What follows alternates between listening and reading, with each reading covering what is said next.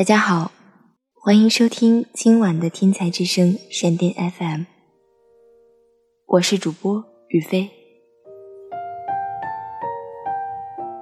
今天想和大家分享一篇文章，来自孙晴月的《做没做过的事，爱没爱过的人》。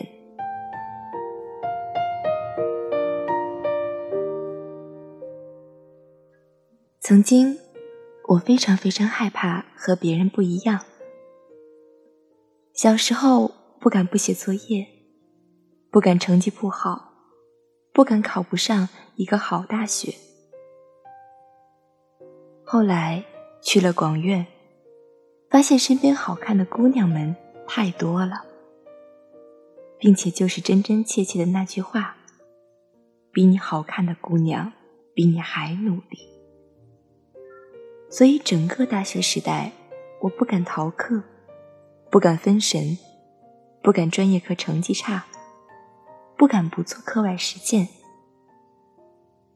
也不敢不穿衣打扮，不敢不化妆，不敢不读书写字。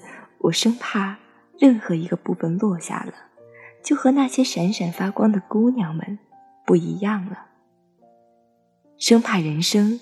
要从此被落下，再也赶不上别人的脚步。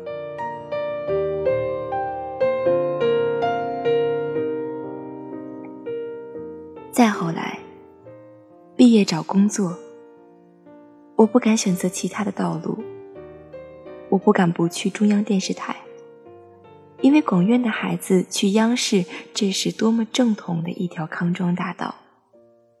只因为大家认为这样很合适。很正确，很光明，所以我一步一步学着别人的样子，学着别人的样子举手发言，学着别人的样子考很高的分数，学着别人的样子考上一个好大学，还有学着别人的样子找到一份看起来很不错的工作。你也许会说，这些哪里是学着别人的样子？这一切都是一个姑娘在自我成长道路上的努力，是笃信优秀是一种习惯的姑娘的自我修养。我并不否认，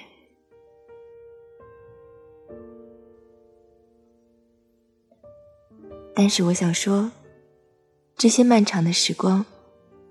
这些所谓一个姑娘的努力，只是为了看上去和别人一样，或者说，为了能够活在别人期待、羡慕的目光里，是为了得到别人的认可。别人的认可让我觉得很安全，而并不是自我认可。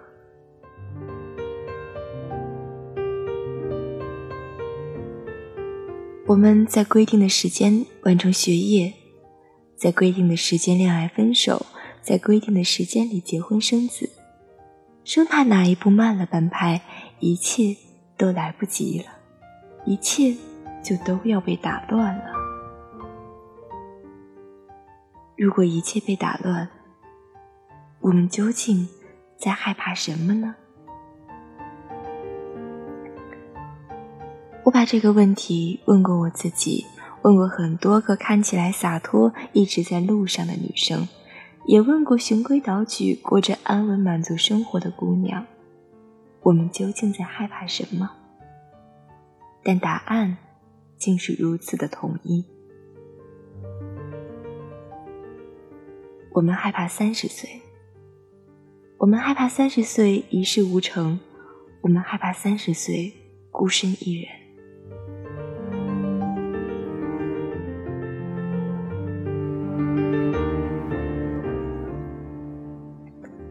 小溪是我驻外回来偶然朋友介绍认识的姑娘。其实我们早该认识，我们的大学就在彼此的隔壁，我们有很多共同的朋友，我们差不多同一时间段里在拉美驻外，他在墨西哥，我在巴西。但如果我们早一些认识，应该就不会彼此惺惺相惜，因为我们都是看起来一路顺利，看起来走在最正统道路上的别人家的孩子，并没有什么有趣的故事。小西是大二时候就考上外交部的别人家的孩子，聪明貌美，还刻苦努力。至少在我看来，大二就被外交部内定的孩子都是超级学霸。我们班大二考上外交部的男生背完了一整本普汉字典，大四的时候，他的普汉字典上每一页都是旧的。上面标注的密密麻麻，可咱们有多少人到大四依然是一本崭新的字典？小西大三被外交部送去古巴培养了一年，大四毕业直接入部工作，派驻墨西哥，参与了为数不清的领导人高访，担任大使秘书，西语高翻，年轻貌美的女外交官。在别人看来，拥有了我们这个年纪年轻女孩能拥有的一切。我看过一张她和西班牙首相的合影，干练的西装，得体的妆容，笑颜如花。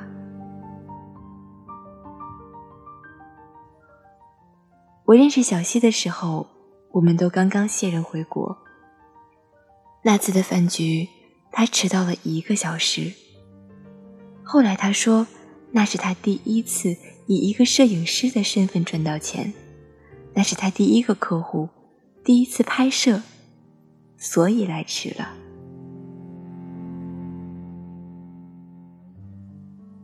我们聊拉美的各种趣事，聊那些年的诗和远方，聊我们都熟悉的小语种圈、媒体圈。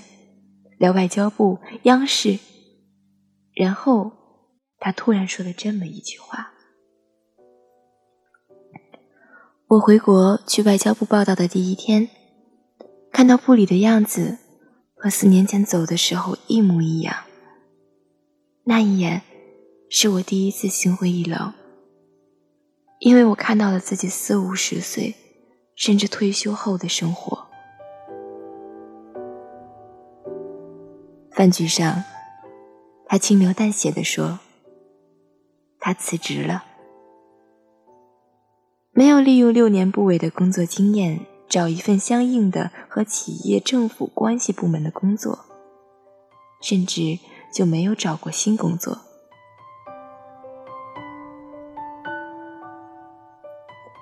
他说：“他租了一个位置偏远的 loft，上面睡觉，下面做摄影棚。”他要做他自己的摄影工作室。有很多人从央企、从外交部辞职，这并不是什么新奇的事儿。大家利用过去的背景、人脉、经验，找到一份更适合的工作，在市场经济的年代，是一件再正常不过的事情。但是，小西。不是他们中的一员。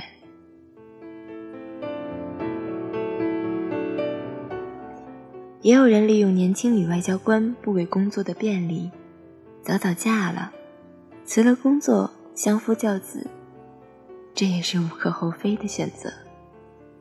小西也不是他们中的一员。一个集万千宠爱于一身的年轻貌美的女外交官，要鼓起多少勇气，才能如她般果敢而笃定地辞了工作？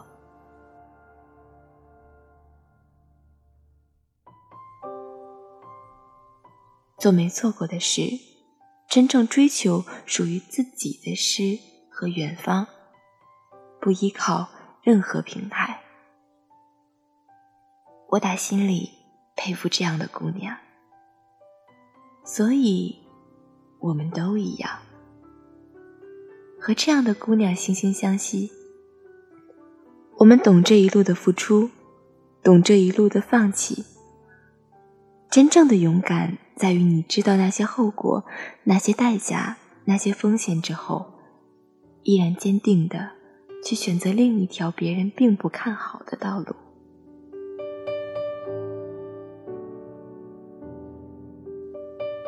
很多人问过我，二十四岁的时候有一份央视的稳定工作，为什么我还要选择去驻外，去那么遥远且陌生的拉丁美洲？难道不是趁年华正好，在最好的年纪嫁一个如意郎君，从此过上岁月静好的生活吗？一个姑娘读了那么多书。不就是为了找一个好工作，嫁一个好老公，生一个好孩子吗？也有很多姑娘们问过我，所以你为什么要冒着失恋的风险去远方？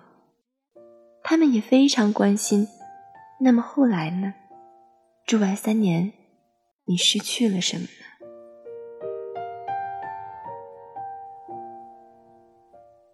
我非常理解。大家关心后来呢？一是辞职也许畅快，一是意气风发去到远方。那么后来呢？后来，我遭遇很难过的失恋。我在一场盛大的狂欢节上痛哭。我一度认为这是我无法承受的代价和失去。但是再后来。我在亚马逊雨林深处见到绝美的星空，在贫民窟里看到里约最美的夜景，在孩子们踢得破烂的足球里看到金色的梦想，在牙买加破败的路上拼命奔跑的小女孩身上看到她到达世界的希望。我从来没有像这三年一样的爱着这个世界。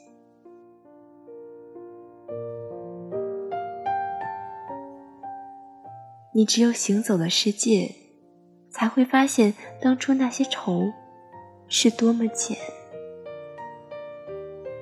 那些爱到无法失去的人，就那么冷漠的消失在我们的世界里。当初觉得无法承受的痛苦，最后你会发现，这一路，这么多人走进我们的生命里又离开。那些真正在我们身边的人。一直都在，而那些中途离我们而去的人，根本就算不上什么代价。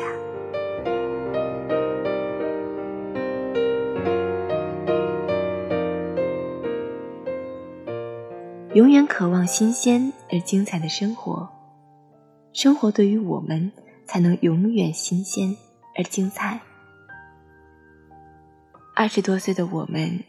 像刚刚长大、独自逮捕生存的小动物一样，向天空亮出弱点和牙齿，抖一抖皮毛。必须一个人出发，面对广袤的世界。